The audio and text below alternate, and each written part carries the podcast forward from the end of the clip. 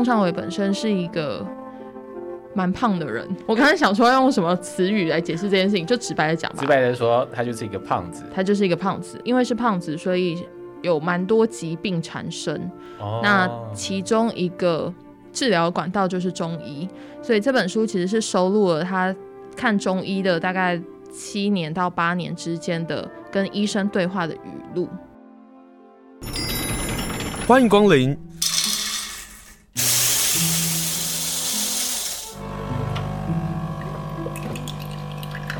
今天的盛情款待，请享用。今天是诚品书店花莲远百店的店长苏奕昕，Hello，奕昕好。嗨，大家好。今天你要跟我们聊什么呢？我们先谈谈四月份已经出了，然后跟即将出版，我个人很期待、私心推荐的一两本书。好了，好好，你来跟大家介绍哪一两本书？好，三月底的时候有一本我们可以称之为特刊型的，很像杂志型的书籍上市，它叫做 Homework。那家庭作业。对，那这本书就是讲到 Homework，大家会直接想到说。我们在谈的内容应该是跟家有关，就是这本书它的主轴的确是跟家有关。那这一集讲的话题是从吃这件事情开始切入。我觉得很有趣的是，一开始先看到是因为他在粉丝专业上，在网络上的推荐文都蛮吸引人的。比方说，他认为这本书，编辑们认为这本书是要卖给，是为了不想让自己那么爸爸妈妈的父母。所推荐的一本书，哎、欸，光是这句话我就买了耶！如果我是爸爸妈妈，哎、欸，我真的，如果我是爸爸妈妈的话，我真的不想要自己那么的爸爸妈妈，哎，真的没有这个世代没有想要当一个那么爸爸妈妈的爸爸妈妈。虽然现在听起来很像是风凉话，但我就是常常会跟我朋友说，你现在出门就是还是要化妆啊，你不能因为带了孩子你就不化妆，或者是不戴隐形眼镜，然后他们就会说。可是很麻烦哎、欸，可是我没有空，可是我来不及，因为我没有孩子，所以我没有办法想象，那不就是一点点时间吗？就是一个，你知道帮爸爸妈妈之后，他们连一点点的时间都没有啊。对，我就是可以想象这件事情，但又觉得你们不能这样子，你们不能再这么像我们以前的爸爸妈妈了。新时代的父母应该要有一些科技或是一些其他的方式，可以帮忙解决这件事吧。嗯，帮忙偷一点时间下来。所以 homework 要讲什么呢？主要会分成蛮多架构，比方说我在讨论吃饭这件事情的话，在家里可以怎么样来玩吃饭这件事？除了煮饭之外，你可以跟孩子们一起玩，说我们来画一下我们今天的晚餐。嗯哼，或者是我们来认识一下你今天的晚餐从哪里来的。哦，食农教育。对对。然后，或者是怎么样让孩子喜欢吃饭？你可以在吃饭的时候办一些家家酒，或者是这些我们看的故事里面，他们吃的东西那些是什么？为什么他们会吃那些东西？所以他是呃用“家”跟“食”这两个字去串起这本书想要带给大家的一些特色、有趣的创意。虽然叫做书啊，这本书的样子根本就是一个杂志的样子哦。它的大小、它的厚薄、它的里头的编辑很像杂志。你刚刚讲的这些内容，刚好我觉得就是在那个疫情下啊，小朋友没办法上学啊，或者是爸爸妈妈担心孩子出去要面对病毒啊，留在家里的时候，这个书的内容好适合爸爸妈妈阅读哦。然后我觉得里面有一些比较现代父母的一些观点，比方说后面有两个专栏，一个叫做“人类图”的养育观点，另外一个叫做“爸妈有点伤脑筋”。那人类图的养育观点就是介绍人类图这件事情嘛，比方说你的孩子是哪一种性格的人，嗯，那遇到这个问题的时候，他可能会有什么样的反应？哎，而且我现在看了一下，发现。这个专栏的作者是陈品以前同事哎、欸、哦，真的，我现在才发现，你们陈平其实培育出很多优秀的人呐、啊。我现在才发现，你现在才发现，吓、哦、一跳。第二个专栏是爸妈有点伤脑筋，嗯，这个专栏是让小孩跟心理医生做一些对谈，比方说这一期的一个问题是，为什么小朋友要一直玩手机？嗯，所以，哎，问你是啊。小朋友为什么玩手机？爸爸妈妈还不是一样玩手机？为什么一定要问说小孩子为什么一定要玩手机？嗯，对，你完全破题耶，因为爸爸妈妈就在下面回复说，是说我自己也在玩啦。像小孩在家真的不知道要玩什么哎。那心理师会透过一些研究论文或者是一些科学的角度来解答这些事情，比方说怎么玩手机，为什么要玩手机这件事情，因为三 C 的吸引力。对大脑是有非常刺激、突破性的状况，非常突破性的刺激，所以不管是什么年龄层的人，一定会被三 C 吸引。所以那应该要做一些什么其他的事情，才可以跟小朋友有一些比较良好的互动，诸如此类的。我觉得这两个角度会是现代的父母比较在养育观点上可以有比较多元的选择跟参考。他就一别我们过去，比如说介绍《亲子天下》啊这种杂志，他走的比较像是生活、时尚，或者是现代年轻的爸爸妈妈在生活上的一些点滴。对，或者是有点像是讨论区。对对对对对对对对对对对，就是丢一个问题上来，对，丢一个问题上来，然后大家会用四面八方，然后不同的想法跟观点来解决这个问题。可是这个杂志书啊，它真的是让爸爸妈妈啊，尤其是妈妈们应该会很喜欢，因为光是照片，它就拍得很好。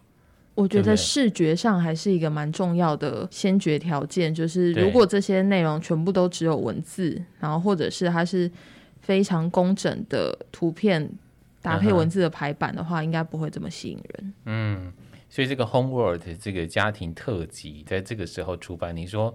在成品书店就卖的很好，对，目前也还在畅销排行榜上。哦，我觉得今天介绍完了之后，爸爸妈妈买了之后都会想要问说：“哎，买一本来看看吧。”它有点像是日本杂志 Premier 的那种设计的风格，可是到没有到 Premier 到呃后面的日本的，你知道日本杂志最厉害就是那个相关的资讯的收集是很强烈的，Homeworld 但还没有到这个地步。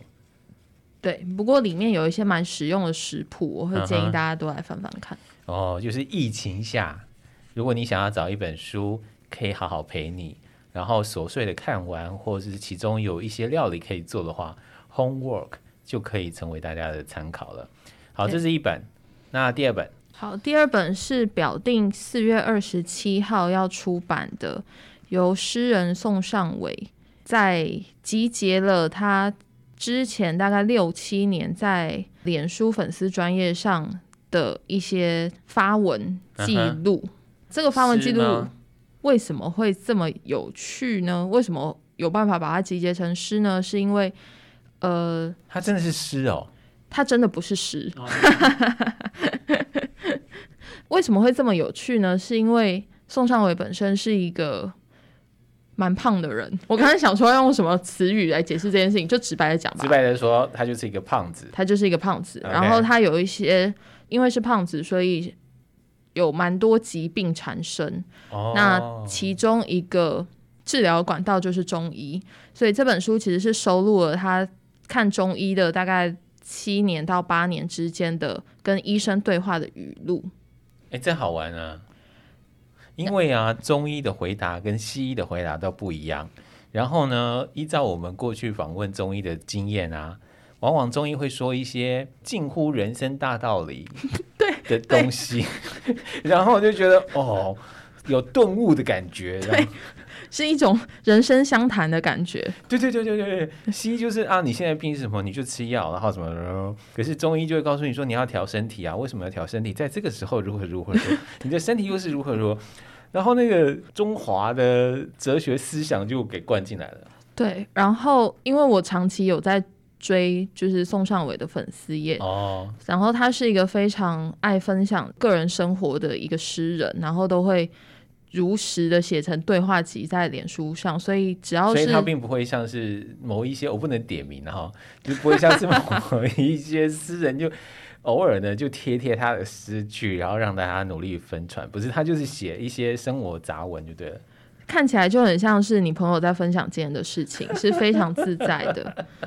那有方法集结成书，当然还有另外一个部分是这个中医师非常的机智逗趣，我可以用机智来形容。Uh huh, uh huh. 他通常在请他的病人不可以吃这个，不可以吃那个，不然你就会怎么样？那你现在身体就是有什么卡住了，所以你今天针灸会非常痛。这些很平铺直述的话，他都会用很呛或者是很酸的言语转化出来，uh. 但你又不会觉得这医生真的很讨厌呢？不会，你会觉得啊，这医生真的好有趣哦。所以，当他贴这些东西的时候，也引起很多的读者啦，或是网友的喜欢。大家就会问说，是哪一个医生才想去看？但医生不想成名，也不想要接太多病人，所以到目前为止都是一个秘密。嗯、那这个秘密还延续到后面，我觉得这本书有一些宣传管道是很有趣的。比方说，出版社就跟宋尚伟作者说，嗯、我们想要有签书。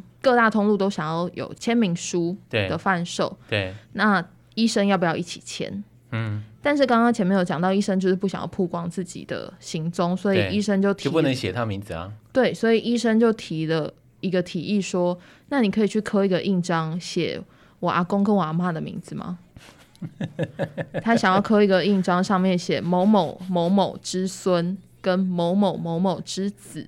盖在那个上面，他说这样子，我的父母跟我的阿公阿妈也很希望我当医生。我们现在我这样应该也算是光耀门楣了，光宗耀祖就对了。对，好幽默哦。所以是这样子的一个医生与宋尚伟的对谈，让大家很期待这本书的出版。而且他教他跳光剑哦，就是这样子的话，可能也可以当做一个运动。好。我我觉得还蛮有意思的，就是谁会把跟中医的医疗过程给如实的给记下来？对，那提一下这本书的书名叫做《再也没有蒜苗佐乌鱼子了》，因为他的身体再也不容许他吃这些东西，是一个很悲哀的书名。但我喜欢这个书名呢，我觉得诗人就诗人，这些觉得不会是书名的，却变成他们的书名，会让人觉得啊，还蛮亲近的。对。哦，不会是读不懂的东西。难怪我在他的脸书上看到呢，就是现烤野生乌鱼子，然后用一张图，然后就问他这个乌鱼子的想法，原来 是从这么来的。对，四月二十七号，对，出版了，出版了，大家可以去看一看。我个人很期待，非常期待四月份最期待的书。你觉得它里面会有附图吗？它有做贴纸，手刷有送贴纸。等一下，等一下，等一下，等一下，贴纸贴什么？医师的样子 Q 版的宋尚伟跟医师。我有时候觉得啊，我先说一下哈，我说这句话不是歧视的意思。我大学的时候有一个同学啊，然后他也是非常非常胖的。可是他那个胖应该是呃生病的问题这样，但是我们都不会去问他。我应该是在大学的时候唯一他的好朋友。为什么这么说呢？因为大家都觉得不想要太靠近他或者什么。可是我不知道为什么，我就超喜欢那个胖子哦。然后我从胖子里头会发现他们会有一种幽默，那种幽默是我相信是从小可能被欺负或是被另眼相看。他必须要用另外一种方式去面对他自己的人生，可是也就是这个样子，所以有时候我们看到胖子的那种幽默，就觉得还蛮可爱的。这好像是一种他们该说是与生俱来的能力，又或者是他们被迫必须练习成这个样子。对，所以胖子的幽默通常都带着一点自嘲，然后有点心酸，但就真的好好笑哦。但我我觉得很厉害，他愿意弄他自己的贴纸，他自己形象的贴纸。我觉得诗人不一样。嗯。另外想提一个，是我觉得这完完全全是现代出版的某一个方向，是大家在脸书上吵一吵，出版社觉得这个群众够多，我有出书的利益，他就可以往后发展了耶。可是问题是，社群媒体会出现，比如说我我每天按赞，不代表我会去买书啊。我每天按赞，不代表你开一个新书发表会，我就会出现啊。对。对啊，那我觉得他另外一个状况应该是，他也立基在他本身就是一个出版蛮多作品的一个诗人，他已经有基本的购买购买群众，嗯哼，所以在往上加，出版社觉得这是有利可图的一个地方。对，然后另外是刚刚讲的贴纸，或者是甚至他们还要出赖贴图，这些都是其实都是民众在下面留言，然后 就是希望产生的一些东西，后面都会陆陆续续嗯出版这样子，也代表出版社其实还蛮喜欢这个作家的，也希望能够多帮这个作家。对，然后我觉得就是社群媒体的力量真的蛮大的。嗯、好，宋尚伟。宋尚维呢，之前他写了一本书，然后送给他的医师，通常只是写一句话嘛，然后宋尚维或者尚伟这样。他写给医师的书啊，他说希望还能吃乌鱼子，希望还能够吃到海鲜，完了写了无法完成的展览，什么什么之类的，他就有那种自娱于人的想法在里面。这个点也是我蛮期待这本书的。一个原因就是，虽然我也是看了蛮多篇他们的对话，但总觉得书里面应该还会有一些小惊喜可以期待。好，你再说一下他的书名，四月二十七号就要出版的书名，书名叫做应该是齐名出版，再也没有蒜苗佐乌鱼子了。再也没有蒜苗佐乌鱼子了。接下来呢，这个题目是我感到兴趣的，他就问我说：“我们来谈谈杂志好不好？”我说：“好啊。”因为对于我来讲啊，诚品书店有一个非常大的帮助，就是当我觉得人生开始枯竭，当我觉得人生无趣无味的时候，我就会去诚品看他们的杂志区，然后去买一堆杂志。这杂志呢，包括了日文的，然后中文的，然后买来之后呢，就乱翻，就是一个生活上的一个排解。那今天呢，苏一心来跟大家分享的是《新活水》，不知道大家有没有知道？访问是一心，一心，你为什么要谈《新活水》啊？我其实没有跟上《新活水》的上一代的过程诶，《新活水》在二零一七年九月的时候复刊，嗯，那那时候他们打着就是介绍台湾文化这样子的一个主轴，所以开始呃进行每一期的主题，然后因为他大概。一到两年就会换一下总编辑，所以我就会看着呃，比如说这次的总编辑是哪一位，然后他们想要谈的是什么话题，对、嗯，就是我会挑话题来读。对，三月份的话题，我觉得大家应该都会蛮有共鸣的，是给上个二十年的毕业纪念册。嗯，不过我们要先介绍总编辑是黄立群，对不对？对，其实黄立群担任总编辑，那是很有吸引力的耶。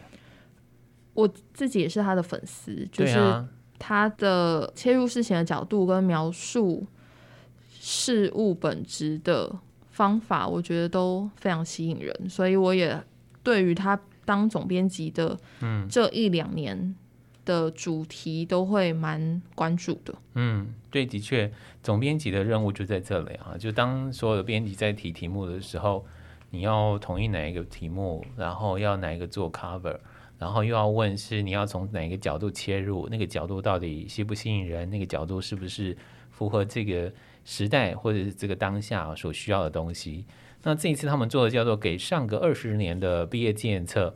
你知道我翻的时候，我想说哇，那不就是我的广播的 人生的起点吗？对啊，想当初啊，看到周杰伦发第一张专辑的时候走进我们电台，我们想说。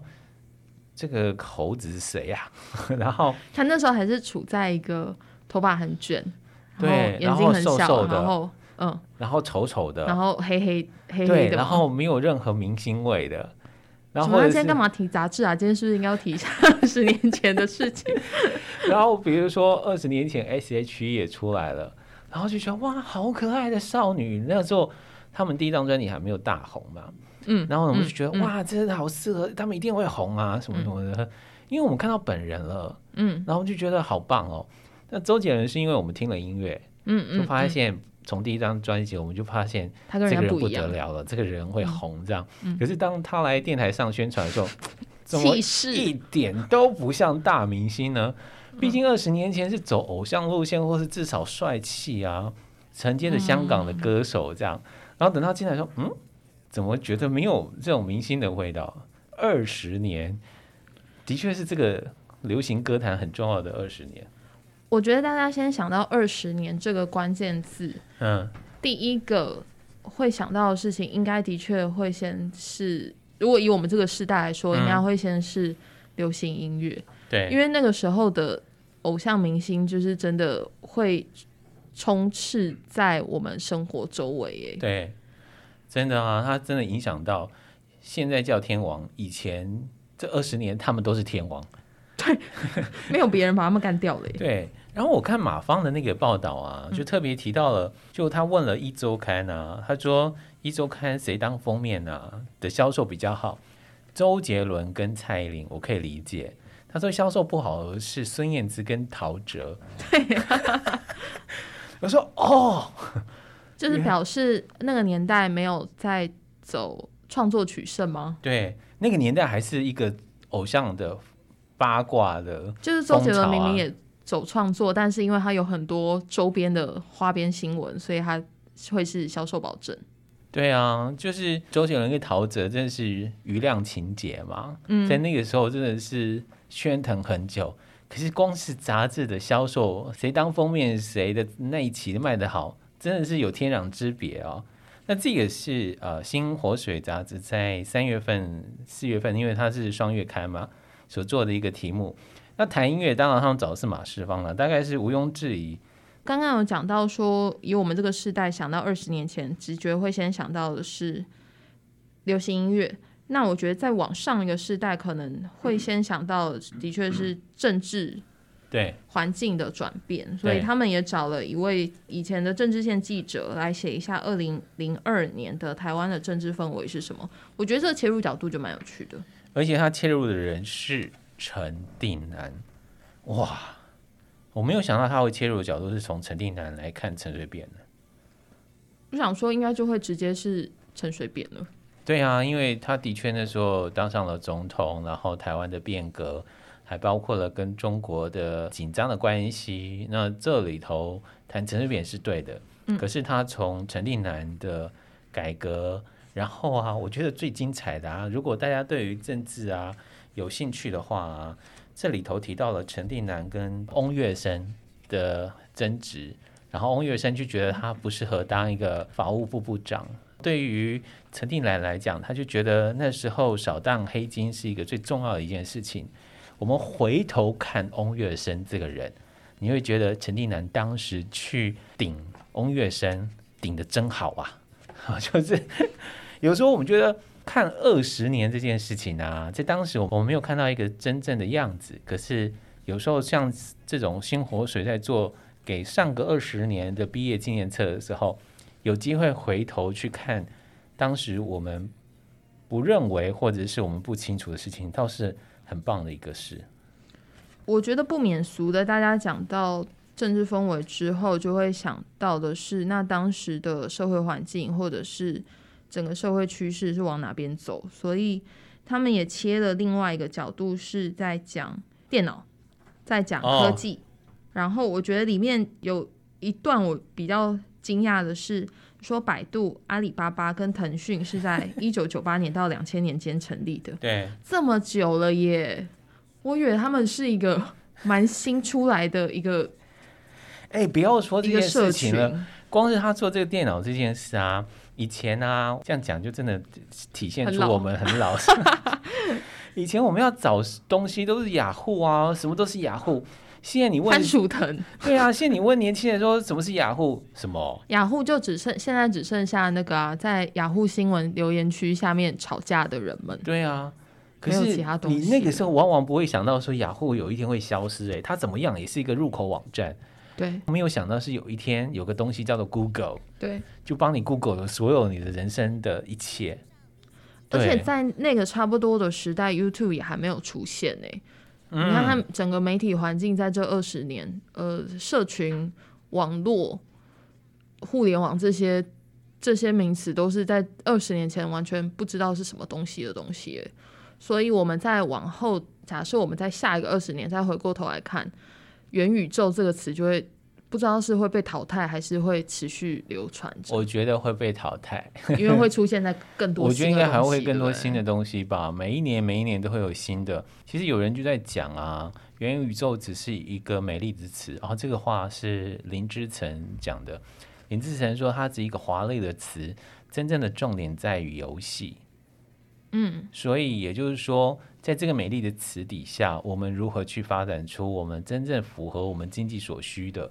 它也就是它会变成一个呃很多发展的可能，这些发展的可能将来会变成什么？成为这二十年未来这二十年非常重要的一个东西或者代表，嗯，那就好玩了。我其实自己在元宇宙这个词出现的时候，完全无法理解 它到底是什么意思。我也没有想要了解，但我很推荐大家去看一本书或是一部电影，叫《一级玩家》。哦，有有有有，好看啊！因为它的背景其实概念跟元宇宙很像，就是人可以把自己投射到那个虚拟的空间里面去做任何去做所有的日常生活的。行为包含呃消费或者是沟通，对对对对，我觉得那个是蛮简易，可以了解元宇宙到底是什么东西的一本、嗯、一本书、一部电影这样。好，我们对啊，可是讲太远。可是面对元宇宙，真的是接下来二十年我们要去思考的。可是在这个给上个二十年的毕业纪念册，他就有说，生于二零零二年的那些等等的，比如说全民乱讲，大家还知道吗？然后或者是 最好玩的是悠游卡，哎，我忘了二十年吗？他就是说悠游卡是在两千年的时候三月的时候出现的。我在想，我身上那张悠游卡有二十年了吗？我的天呀！我到现在还没有换悠游卡，我只丢过一次。你好了不起哦，我好像丢了两三次。然后那张悠游卡又黄又丑，就是是白底，然后有绿色的。对，然后最我我想说，我为什么一定要留那个？但是真的，你你回头去看这些很多有意思的事情，就很好玩了。比如说，在当年，我老实说，我并没有追韩剧，可是那时候大家从来没有想过，在当年的韩剧，你在看那年韩剧的时候，也没有想过，我们后来真的被韩剧给影响了。哎，你那时候你想，这些婆婆妈妈们喜欢的裴勇俊。现在在哪？现在在哪？真的不知道哎、欸。对啊，现在大家喜欢的欧巴会是谁？完全不一样啦，风格也不一样。对，风格完全不一样了。嗯，这就是二十年的点点滴滴。呃，我觉得这个主题还可以反过来讨论一件事情是：二十年前还存在的事情，现在存不存在？那它存在了之后。这些东西有做变化吗？比方说，刚刚讲到悠游卡，二十年前就存在着，对，那它到现在还是用同样的模式在进行？它有变化了，因为它会做其他的交易，它不是只是在你进出捷运说 B 这个使用，对，它就被扩大成所有的交易都可以用，然后它被。变形成很多不一样的造型，对，甚至进入到你的手机里头，并不用就继继续拿着。所以在这二十年内，它的变化是这个。对，那有一些二十年前还在，现在也还在的东西，它的变化是什么？我觉得这个是蛮蛮可以研究或是发现说，所以在这二十年，人类的进化是这样。手机差超多的，我有拿过三三一零，因为这边就画了一只三三一零。我很怕你说我有拿过什么。Nokia 对不对？对，哎，那时候 Nokia 很贵耶，然后大家可能去买，比如说易利信啊。天哪，我居然可以喊出的名字，嗯啊。那时候最红是 PHS 吧？对啊，因为 PHS 就是长得很日系，然后又很可爱。而且 PHS 好的是呢，它可以挂很多的珠珠球球。对对对对对。然后都觉得说手机就是那个样子啊，然后就很想要跟日本少女一样。对对。现在谁在上面挂东西啊？那个手机还必须要打开。然后觉得折叠式的，对对对，还是必须偶像嘞。然后就仿佛自己是日剧的男主角，或是日剧的女主角。最近也是有出三星有出折叠手机啦，但我不是不知道。有啊，那个韩剧的时候常常会看到的、啊，三十九啊，就觉得哦，他们打广告打得很凶。但你看哦，现在 Nokia 在哪里了？对不对？对。然后可能我们可能现在看到都是习惯都是用。就是 Apple 的手机啊，或者什么样的手机？这些品牌的坠落，可以说坠落吗？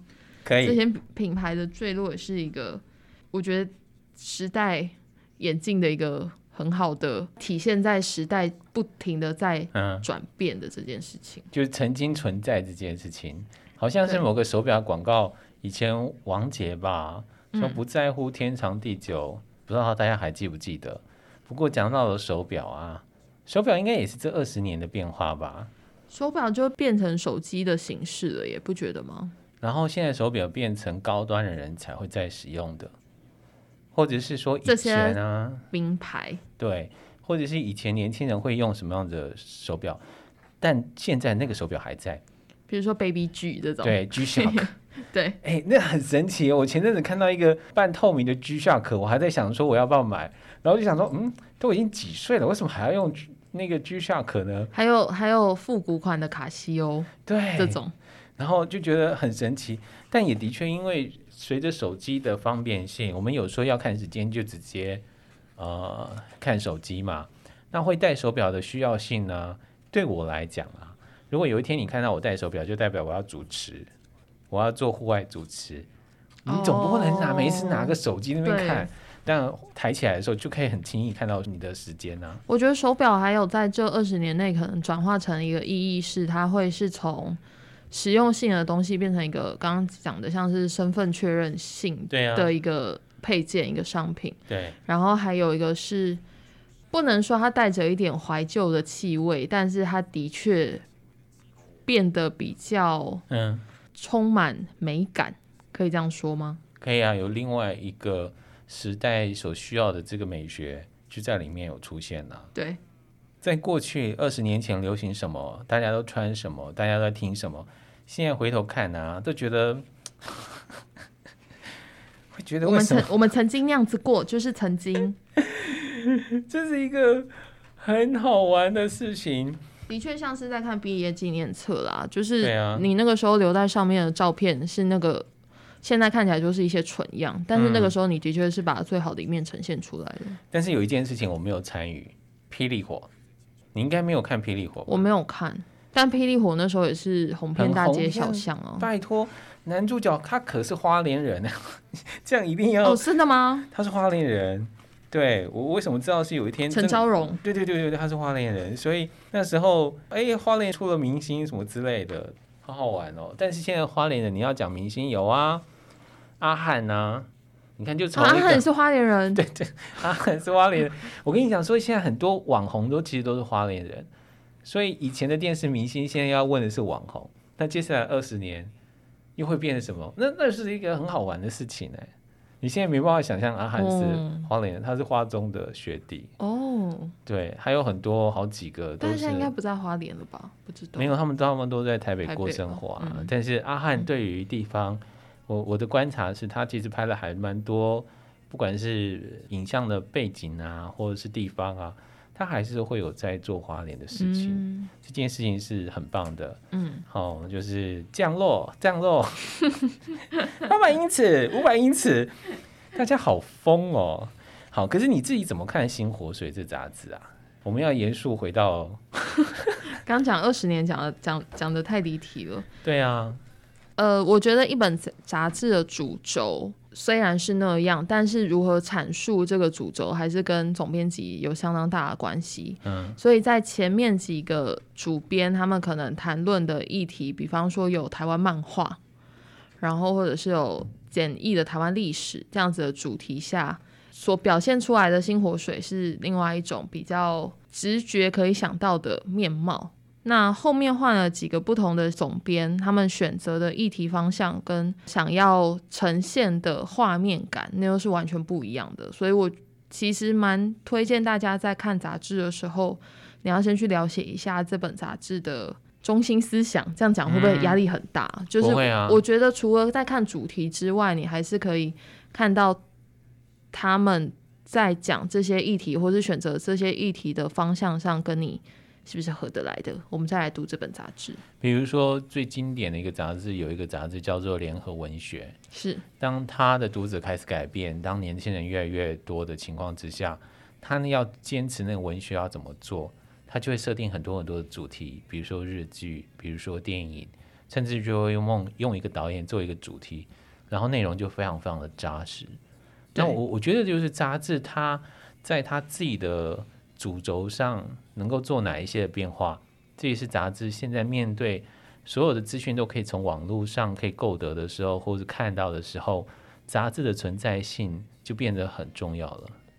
对，嗯，而且我觉得杂志就是虽然它是日它的销售量是日趋下滑，它可以说是从真的网络开始出来，可能是二零零五、二零零六之后，它永远都是往下坠的一个曲线。但我觉得杂志还是有其存在必要性诶、欸。有啊，就像是我开场说的，就是当我觉得人生困顿啊，觉得提不起劲啊，人生觉得压力好大啊，我就去翻杂志的道理。因为你翻杂志的时候不用花大脑诶、欸，而且杂志是不用连续阅读的，你随便翻一页都可以开始读，因为他们就是会有很多不同的篇章，可以重新呃把自己导入阅读的这个这个环境里面。对，而且呃，你因为它每一次的篇章或是每一次的主题不一样，所以你每一个月去，比如说成品书店或者其他的书店，然后你看到有这么多零零总总杂志的时候。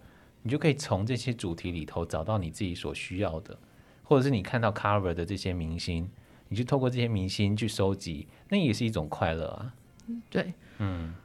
但的确，在现在的这种环境下，杂志自己想要说的内容扎不扎实，就更容易 被看出来。我想说的是，比方说，可能某一期大家都在讲植物，那可能有不同的杂志都在讲植物，但如果对照的阅读，就会发现啊，某几本他可能撰写的内容，或者是他抓的方向，我在网络上随便就找得到。所以这本杂志，我可能就会把它放在一边，可能之后短期内是不会想要去阅读它的。嗯，这就跟总编辑有很大的关系。亦或就是做杂志，发现谈咖啡馆每一期都会卖，每一期你就会发现他们大概半年或者一年呢，他就重新做一个关于咖啡的主题，但还是都卖。对，对，这就是杂志的好玩地方。希望大家能够进到书店，除了翻翻新书，或是找找你想要找的书，杂志区一定也都可以满足到你。今天非常谢谢诚品书店花莲园百店的店长苏一星和大家来分享杂志，谢谢你，谢谢。